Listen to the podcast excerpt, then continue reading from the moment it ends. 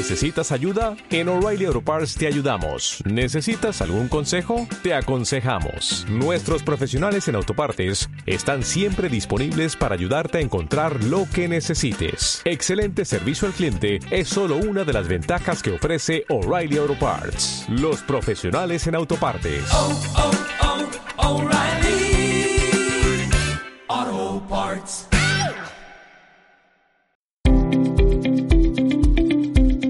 Tripulante 18, el programa de los deportes náuticos.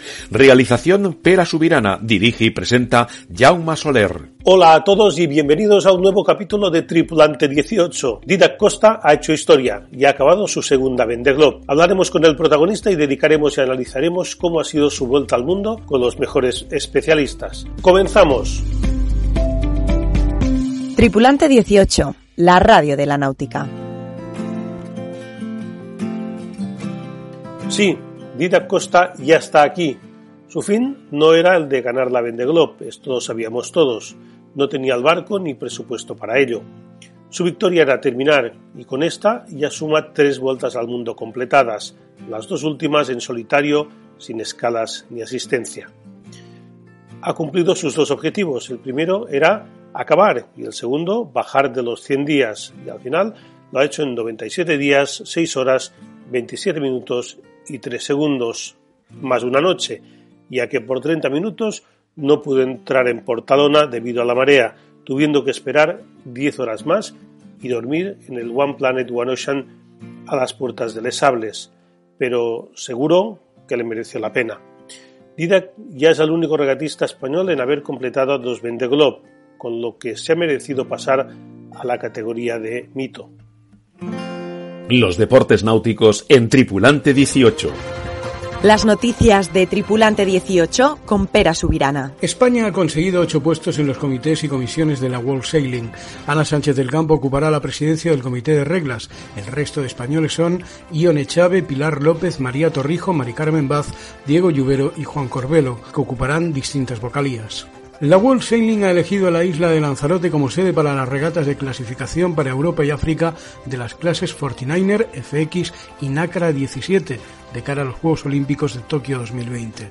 Martina Reino se ha proclamado campeona absoluta de la regata de carnaval en Ilca 6 que se ha celebrado en el Real Club Náutico de Gran Canaria.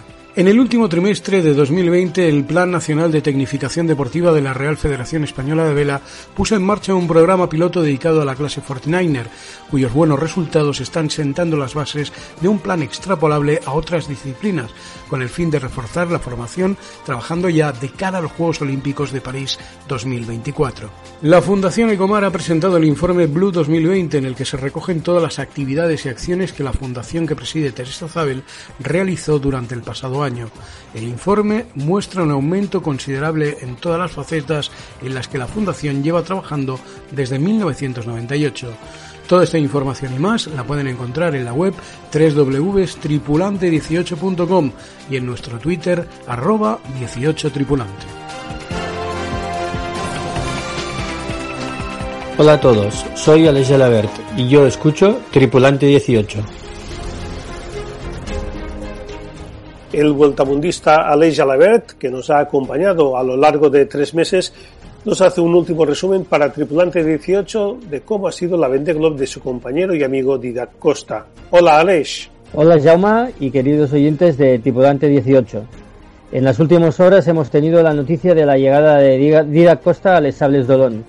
Al final lo ha hecho detrás de Pip Herr en 20 posición con un meritorio tiempo de cerca de 97 días. Él ha tardado tres días más de lo que consiguió hacer Ellen MacArthur con este mismo barco hace aproximadamente eh, 20 años. Didac salía el 8 de noviembre de Les Sables d'Olon y ya en, justo en la salida se encontraron con dos frentes, especialmente un segundo frente muy fuerte, que, en el que tuvieron rachas de 35 a 50 nudos y que les pondría las cosas difíciles para empezar esta regata todavía con el barco y los, los patrones poco amarinados. Unos días más tarde se encontrarían con la depresión tropical Teta que tendrían que sortear con vientos de hasta 50 nudos y en las que Alex Thompson y Jan LeCam demostraron su gran experiencia, siendo los que más cerca del centro de la depresión, mientras que los skippers como Dida, que se habían quedado un pelín más atrás, eh, pudieron sortear con, con mayor fortuna y no ponerse tan al centro de la depresión, evitando así los vientos y las olas más grandes. La bajada del Atlántico transcurrió sin, sin, sin, más con los típicos vientos del Alisio. Otra cosa distinta sería la entrada en el Índico. La entrada del Índico fue con vientos flojos. En, cambio, suelen haber otros vientos importantes, más fuertes, y en esta ocasión los vientos flojos aminoraron la marcha del One Planet One Ocean. Una vez adentrado en el Océano Pacífico, la cosa cambió y Didac ha declarado que ha sido su cruce del Océano Pacífico más difícil de los que ha hecho hasta el momento, con vientos especialmente severos y con olas muy grandes, un mar caótico, cuando normalmente el mar suele estar más ordenado y, más fácil de navegar. Como premio al, a un océano Pacífico duro y severo, tuvo un paso del Cabo de Hornos plácido, con vientos moderados suaves y de día, cosa que pudo así pudo apreciar el paso de, del cabo en todo su esplendor. No obstante, a partir de allí le quedaría subir hasta, hasta Les Sables, una subida Atlántico que se le haría ardua y pesada, ya que es muy larga y las condiciones de meteorológicas son muy cambiantes y muy complicadas. Tenemos primero los alisios del Atlántico Sur y luego los alisios del Atlántico Norte. Lo último fue meteorológicamente hablando un gran anticiclón en, situado cerca de las Islas Azores que le hizo dar un rodeo muy grande y que hizo que finalmente llegara a Les Sables el sábado eh, 13 de, de, febrero por la, por la noche. Durante tres meses hemos estado siguiendo a Didac Costa y la Vendée Globe aquí en Tripulante 18. Ha sido un placer. Gracias, Jauma, y gracias a todos los oyentes. Los deportes náuticos en Tripulante 18. Didac Costa nació el 22 de diciembre de 1980 en Barcelona. A sus 40 años completó su tercera vuelta al mundo. En 2015 con el velero One Planet One Ocean Pharmaton y junto a Aleix Jalabert tomó parte en la Barcelona World Race, que acabaron en una meritoria cuarta posición. En 2017 ya en solitario, sin asistencia y sin escalas, participó en su primera Vende Globe, clasificándose en decimocuarta posición con un tiempo de 108 días y 19 horas, siendo el segundo regatista español en completar esta exigente prueba 24 años después de que lo hiciera José Luis Ugarte. Dida Costa finalizó en la tarde-noche del pasado sábado 13 de febrero su segunda regata en solitario alrededor del mundo, cruzando la línea de llegada en Les Sables d'Olonne, en la costa atlántica francesa, en el puesto 20, después de 97 días, 6 horas, 27 minutos y 3 segundos de navegación alrededor del planeta. El director de Tripulante 18, Jaume Soler, ya está con el gran protagonista del programa de esta semana, el vueltamundista Didac Costa. Didac Costa, bienvenido a Tripulante 18. Ah, muchas gracias. Primero de todo, darte la, la, enhorabuena porque hace pocas horas que ha finalizado tu segunda Vende Globe. ¿Te ha dado tiempo para pensar en, en, lo que has conseguido? Sí, bueno, ya a medida que te vas acercando a la meta, pues vas pensando ya, ¿no? En que, que estás, pues, que lo estás consiguiendo, ¿no? Que estás a punto de terminar la Vende y luego, pues, cuando, bueno, cuando ya llegas, pues, a, bueno, pues ya lo tienes, no es que asumido, ¿no? Porque la, la llegada siempre es un momento muy impactante, ¿no? Y, y, y, es un momento pues muy muy especial de la, de la regata ¿no? Hasta, que no hasta que no llegas a la meta pues no termina la, la vendée uh, pero sí poco, a poco te vas dando cuenta ¿no? y, y, sobre todo lo vas asumiendo a medida que pasan los días ¿no? porque es una regata que es, es, es larga ¿no? es dura y, y, realmente es difícil olvidarse ¿no? de, de, de, los días que pasas navegando y de todo lo que lo, lo que tienes que vivir ¿no? en, en tantos días Sí, hace justo tres meses nos reemplazamos aquí mismo, en este programa, con el deseo de que se hubiera cumplido tu objetivo de acabar tu segunda Vendée. Una vez viste que, que, esto ya era una realidad, ¿te, te pusiste otras metas como, como la de bajar de, de 100 días? Ah, sí, bueno, en, en esta vende era el- siempre es importante pues tener el objetivo de terminar, ¿no? Pero ah, como ya había hecho la, la anterior, pues eh, pues nos pusimos el objetivo de, bueno pues de tratar de, bajar de 100 días, de, hacer un mejor tiempo que la, otra vez. Ah, y bueno, es una competición y yo creo que es importante, ¿no? Pues siempre en la medida de lo posible pues tratar de ir rápido, ¿no? Y bueno, yo creo que estaba bien, es una, cifra bonita y, había pues la referencia de, de la vendida del año 2000, aunque bueno, hay, hay cosas que no son iguales, ¿no? Ah, pero, pero, pero bueno, es una buena referencia. Y también, evidentemente, pues los barcos ah, no son iguales en toda, en la vendée, toda la flota es diferente. Y bueno, pues sabía pues que podía ir con barcos ah, de mi generación, con barcos más modernos, pues a ver dónde, dónde, dónde- iba a estar, ¿no? Y bueno, yo creo que también estoy contento con, con esto. He estado luchando ah, con algún barco también de mi antigüedad, ¿no? Y en el, bueno, en el caso sobre todo de, de, de PIP, de, de Medalia. Y bueno, la cosa ha ido justa. He, he- he llegado antes, pero bueno, el tiempo ha sido, ha sido ajustado y, y ha sido una buena marca, creo yo. Bueno, estoy contento con, con los días que he tardado. Sí, solo te has quedado a tres, a tres días del, de la, de- del... Sí, y, y además tenía la referencia, que, que no estoy seguro aún, pero porque me la pasaron, pero creo que, que es correcto, ¿no? De- de los diferentes pasos que, que hizo el MacArthur en el 2000 y hasta la subida al Atlántico estábamos, eh, yo creo que igual, en, en Lewin y en Hornos y en el Ecuador estábamos igual a los mismos días, creo, diría. Y, solo en el Atlántico Norte es que, que, se, que tardé 16 días, creo, y en el caso del, del año 2000 creo que fueron 13 días, ¿no? Entonces estos tres días, pero bueno, eso no, no, no es excusa, ¿no? Al final, al- la meteo, pues, ah, para todos, bueno, pues ah, a veces es buena, a veces es mala, ¿no? Pero son, son tres días, ¿no? Tampoco es mucho. Sí. A diferencia del anterior Vendée, esta la has hecho siempre con un grupito de tres, cuatro barcos. Eh, supongo que también es un aliciente, ¿no? Te- saber que tienes, Sí. que tienes gente cerca y... Sí, esto ha sido muy diferente, ¿no? La otra vez salí y todos los barcos creo que ya habían cruzado el Ecuador, ¿no? Pues salir atrás, ah, pues es, es muy diferente, muy diferente, ¿no? Ya salir, tener durante tantos días pues barcos cerca, incluso los primeros días pues incluso los veías a, a muchos, ¿no? Es- eh, esto cambia mucho en la regata, ¿no? Luego en, el- en la anterior edición sí que me acuerdo que estuve mu- mucho tiempo cerca de, de Román Atanasio, ¿no? Pero era solo un barco y pues aquí también Ah, esta vez pues ha habido va- varios barcos, ¿no? Pues a veces un barco tenía también pues, problemas, se retrasaba, luego ah, se acercaba mucho tiempo y, y ibas junto con, con barcos ah, va- varios días o barcos muy nuevos como por ejemplo por Charal que, que empezó tarde y luego te adelantaba, ¿no? Pero bueno, son cosas que tienes cerca y, y, la, y es diferente. Sí, sí, es- esto ha sido una, una gran diferencia. Sí, supongo que cada, cada una de las vueltas al mundo que, que has hecho han tenido similitudes y, y diferencias. ¿Qué es lo que más te ha llamado la atención de esta? O, o lo que recuerdas con mayor intensidad? Bueno, una de las cosas podría ser esta, ¿no? El, el, el- hecho de poder navegar ah, con tantos barcos, ¿no? Y diferentes y, y en diferentes ritmos, ¿no? Esto ha sido un, poco loco de esta edición incluso, ¿no? Porque, ah, pues, que le, ha pasado a varios barcos, ¿no? Que, han, que se han quedado muy retrasados al principio y luego han adelantado.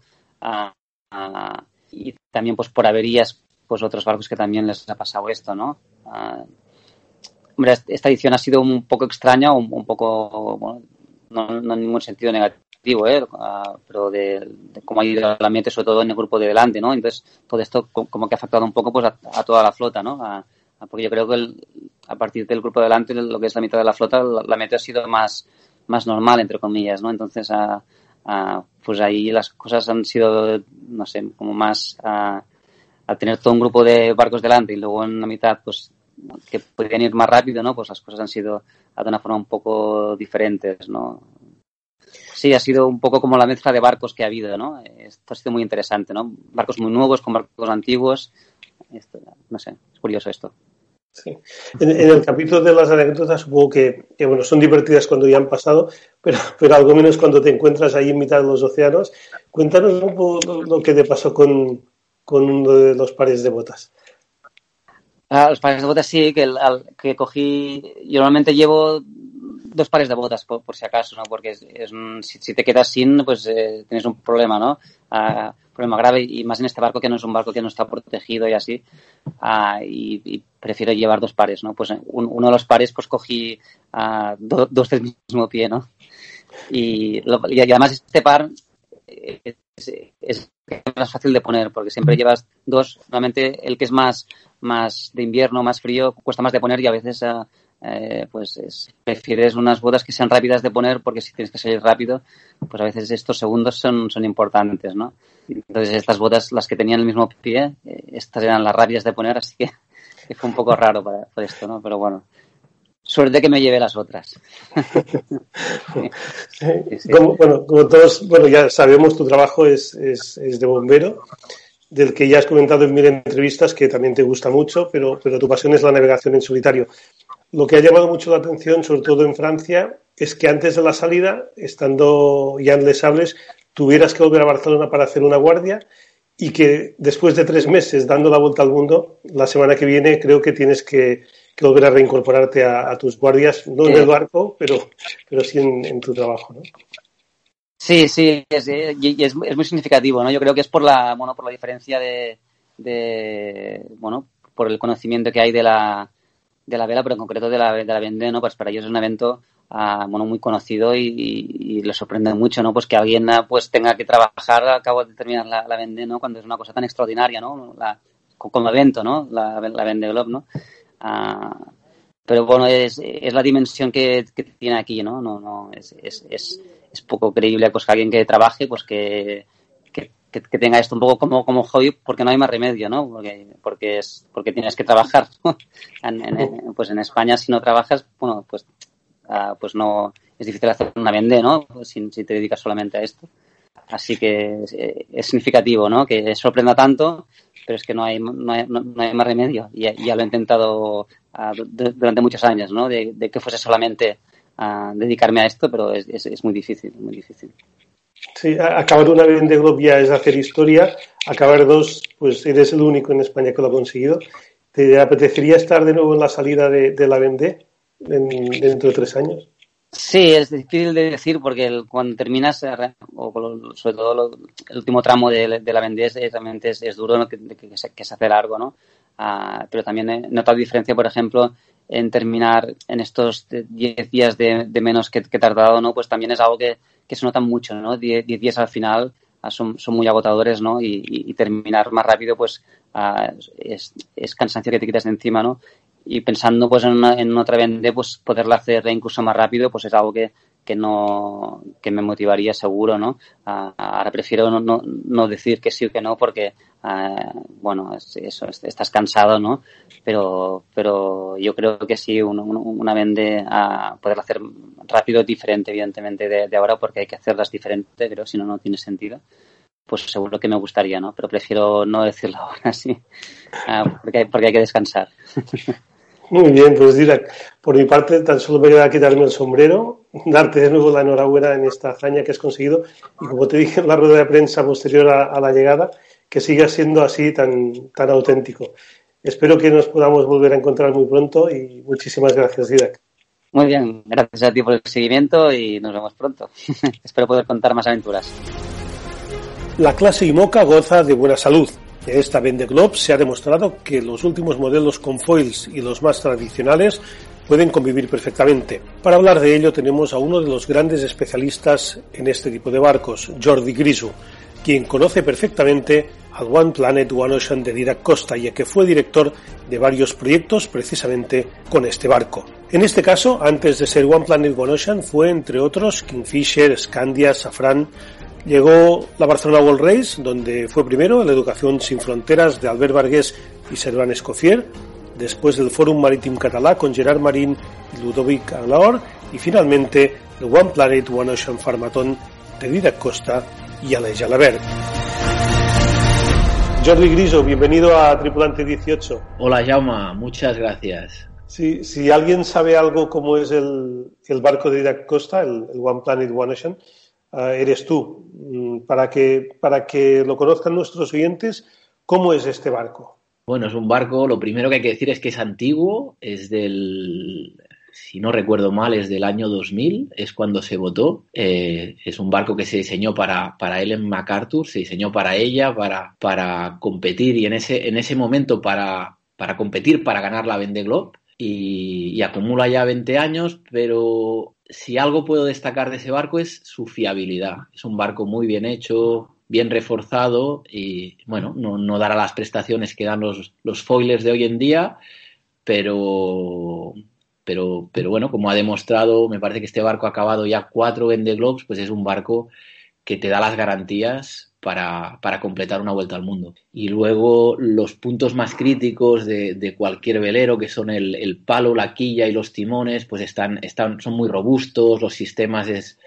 están eh, pensados a conciencia para eh, el objetivo de una vuelta al mundo, que es el, el, primer objetivo siempre es acabar, ¿no? Siempre decimos que para, para ganar primero hay que llegar. Si tú llevas muchos años con, con barcos y moca, has conocido pues de distintas generaciones, en, bueno, en el paso por la Barcelona World Race, pues estuviste de director de, de equipo de, de, de varios.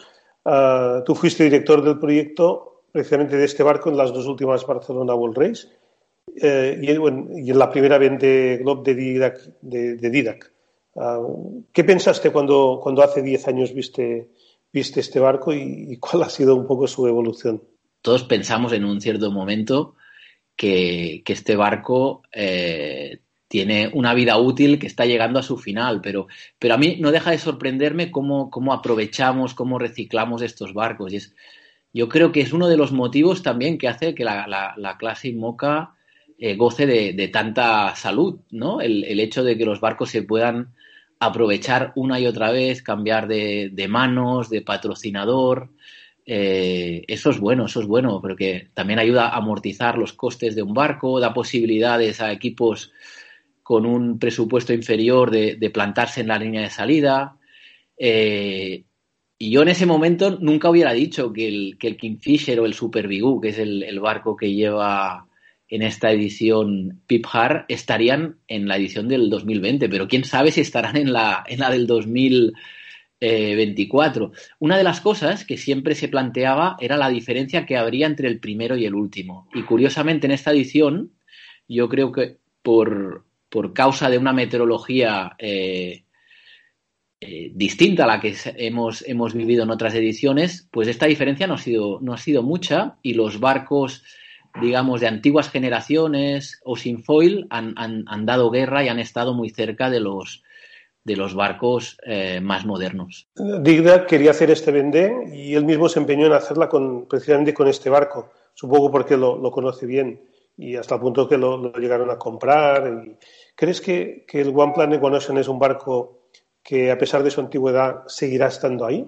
Mira, yo sinceramente, yo, yo ya no veía esta, esta segunda vendé de Didac con el mismo barco. Yo, yo creo que hay que, hay que avanzar y, y él ya demostró en, en la, la vendé del 2016 de lo que era capaz, yo creo que todos demostramos que éramos capaces de, de, tirar adelante un proyecto con muy pocos recursos y con muy poco tiempo, pero a mí me hubiera gustado ver a Didac en, otro barco, en un barco más competitivo y, y no repetir este eh, un proyecto eh, casi de amigos, ¿no? Con, con pocos recursos, con muchas dificultades pero entiendo que, y tú conoces como, como pocos, ¿no? Las dificultades de, de encontrar patrocinio en este país y la, la, la única opción que tuvo eh, fue esa y con poco dinero y poco tiempo lo mejor es no arriesgar y, y ir a lo conocido. En, en, este caso, yo creo que es el navegante de esta edición que más ha navegado con, con el barco con el que va.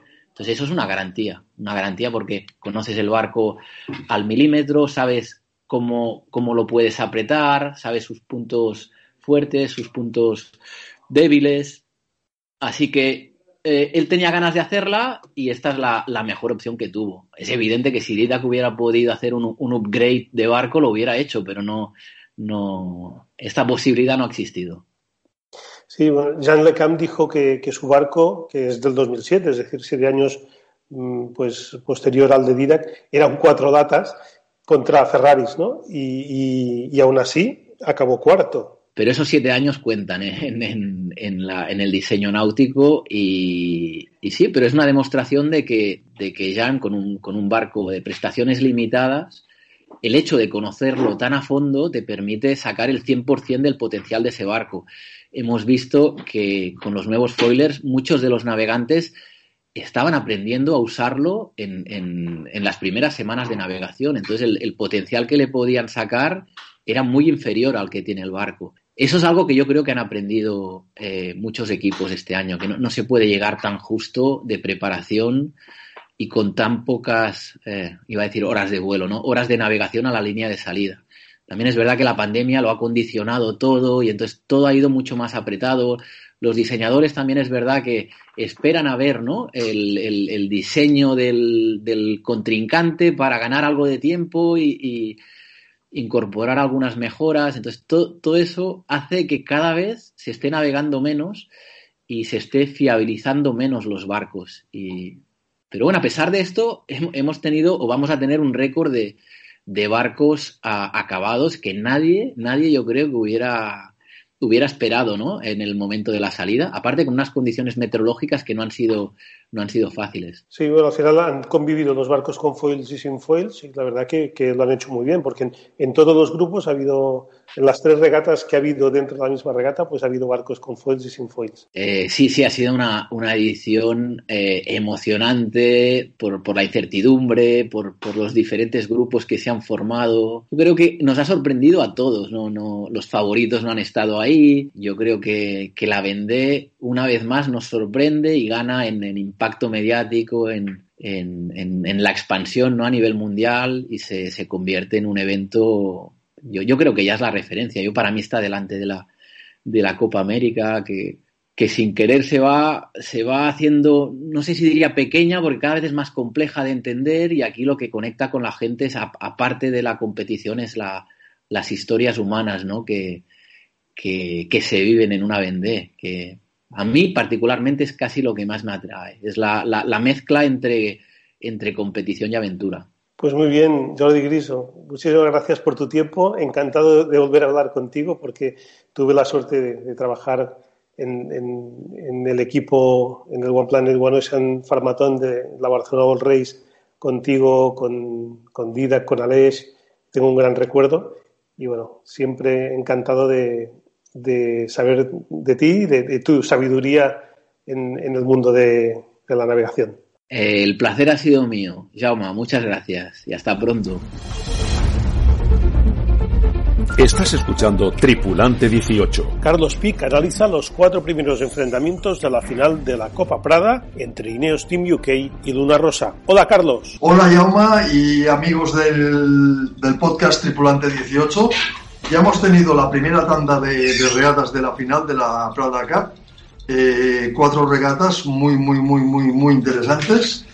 Comentar que las condiciones de, viento han sido muy parecidas, sobre 15, 15 nudos, excepto en la primera regata que empezó con 8 nudos y subió hasta 12. En la segunda de ese día ya aumentó hasta 15 y las dos últimas del segundo día ya estuvieron sobre 15. Yo el balance que hago es que han sido muy buenas regatas. Sin duda la mejor para mí la tercera, una regata de puro match race que os recomiendo si no lo habéis visto que la busquéis en YouTube. Y si la habéis visto que la repaséis. Y como, como dato de la intensidad deciros que en, que en una regata de seis tramos normalmente hacen un total de, de 10 viradas en las teñidas, en, en las tres teñidas y en esta hicieron 17, 17 miradas cada uno de los dos participantes. Mi duda si no hicieron más, porque ya no podían eh, por tiempo dentro de los límites laterales volver a, a virar enseguida y recargar los circuitos hidráulicos o porque ya no tenían fuelle los, los grinders. Luna Rosa, que ha ganado 4 a 0, yo lo he visto muy sólido, eh, su manejo del barco sigue siendo muy bueno y la táctica ha sido excepcional.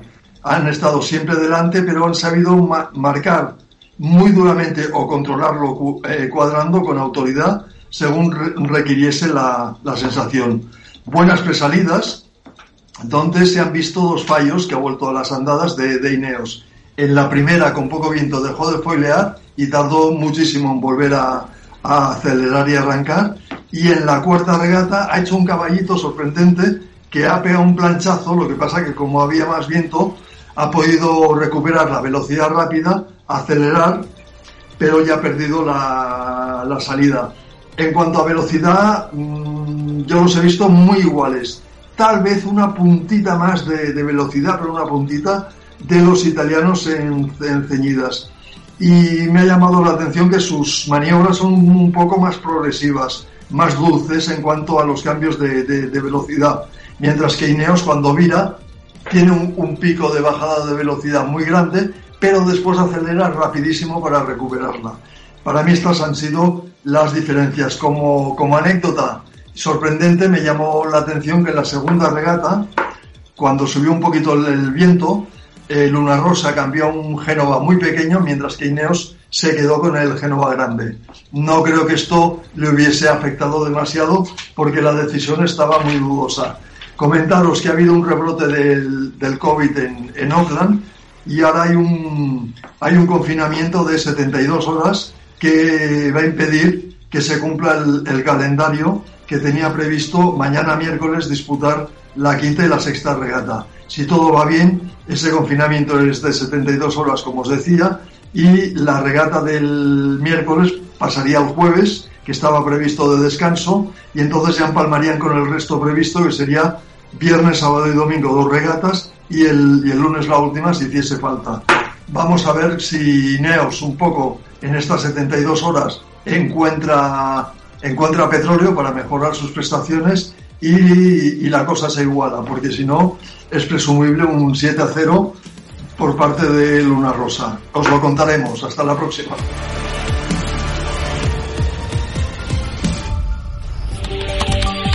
La opinión en Tripulante 18. El director de comunicación de la Fundación para la Navegación Oceánica de Barcelona, Carles Clastre, nos trae el comentario de hoy. En el año 2011, la FNOP se propuso ayudar a unos cuantos regatistas españoles que iban a participar en la Mini Transat. Para ello se habló con GAES para que proporcionara una ayuda económica y con TV3 para que nos garantizara que, iban a emitir un reportaje que pretendíamos hacer. Así que me fui a La Rochelle y busqué a los cuatro españoles que, que había allí. Uno era Leiche David, eh, Juan Carlos Oliva, que no pudo terminar y antes de, tuvo que retirarse antes de Madeira, y Jorge Maden, y que sí que llegó, y Didac Costa. Así que, bueno, allí conocí a Didac Costa.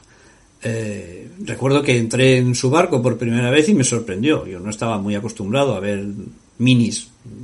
Y, la verdad es que me sorprendió porque me pareció que era un barco con muchos años y me pareció muy atrevido atravesar el Atlántico con ese barco. Pero el barco estaba bien, el barco estaba bien y, Didac eh, se las apañó para cruzar el Atlántico sin, sin mayores problemas. Recuerdo muy bien que cuando estaba en, en, los pantalanes del Club Náutico de Salvador de Bahía, cuando entraba Didac Costa por la bocana, yo estaba con el padre de Didac y, y él se acercaba lentamente a nosotros. Didac que llevaba, Didac no, el padre de Didac que llevaba una mochila levantó los brazos saludando y Didac desde el barco pues le correspondió. Después de eso ya en tierra no fueron mm, a mucho más que eso. Eh, yo que hacía días que estaba viendo llegadas de italianos, de franceses, de brasileños, había visto de todo, abrazos y de todo. Didac fue muy discreto. Y, es que, bueno, le cuesta expresar sus sentimientos o le cuesta exteriorizar sus sentimientos. Pero no obstante, eh, en esta en esta Band de Globe yo considero que ha hecho un esfuerzo enorme y, lo ha hecho muy bien. Ha mandado mucho material audiovisual y muy bueno. Por ejemplo, me pareció emocionante las imágenes de, de Didac en el Cabo de Hornos. Yo creo que es la mayor sonrisa que le he visto nunca. Se le veía inmensamente feliz fue algo realmente, me pareció impresionante, cómo, cómo realmente exteriorizaba esa, esa sensación de, alegría estratosférica. Y, y, y, la verdad es que hay que agradecer que, que, este esfuerzo que ha hecho Didac, esfuerzo desde el punto de vista de que decía audiovisual, pero también de todo lo que ha hecho. Nosotros le hemos pedido vídeos, conferencias, declaraciones, porque, porque hemos puesto en marcha un programa educativo y hay 2.500 niños, con, que hemos organizado con Museo Marítimo y la FNOP, 2.500 niños que siguen la regata de Didac en sus aulas con sus profesores. Y, y esos niños, que la mayoría no, no tienen relación con, con la vela, eh, se han convertido en seguidores de Didac y por extensión de nuestro deporte. No os podéis imaginar la fascinación que tienen esos niños por Didac. Y eso sucede porque Didac es un ejemplo de superación y pundonor. En la edición anterior ya tuvo que hipotecar su casa para poder participar. Y en esta ha trabajado durante muchas semanas solo, preparando su barco en pleno, pleno confinamiento. Incluso poco antes de la salida tuvo que regresar a Barcelona para, para, para, hacer su última guardia de bombero y me consta que poco después de la llegada tiene que ir a hacer la primera que le toca después de la regata. Por tanto, su inmenso tesón y, y la colaboración del equipo es lo que han hecho posible que esta gran hazaña para nuestra vela oceánica. Y es que haya terminado su segunda vuelta al mundo en solitario, sin escalas y sin asistencia. Y es el primer español en conseguirlo.